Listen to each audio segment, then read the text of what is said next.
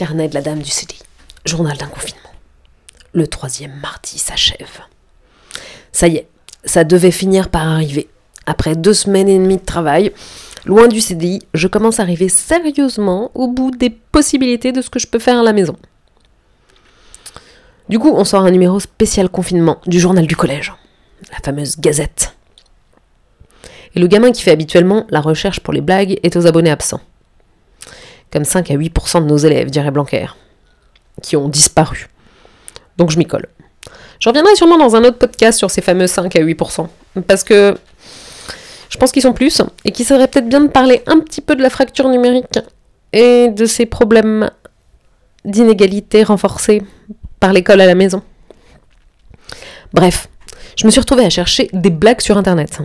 Alors, rien que taper dans Google blagues sur Internet, vous pouvez être certain, ou blague, de ne tomber que sur des choses de mauvais goût. Hmm. C'est un festival de vulgarité. À croire que les gens ne trouvent drôle que les blagues à base de couilles, bites, chattes, ou de racisme. Ou encore les blagues scato, bien sûr. Important les blagues scato. C'est très difficile finalement de faire rire tout le monde quand on y pense.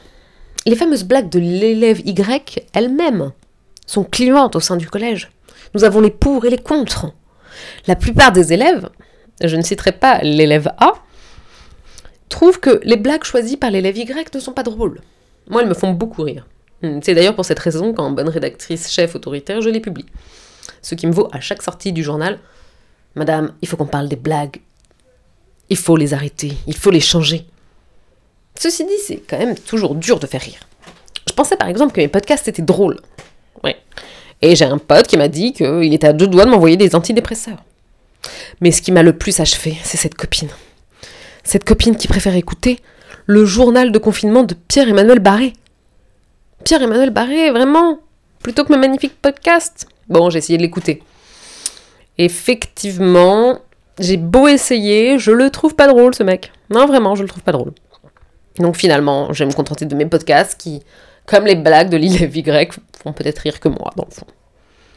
Et comme je le dis toujours, le monde n'est vraiment pas prêt pour moi.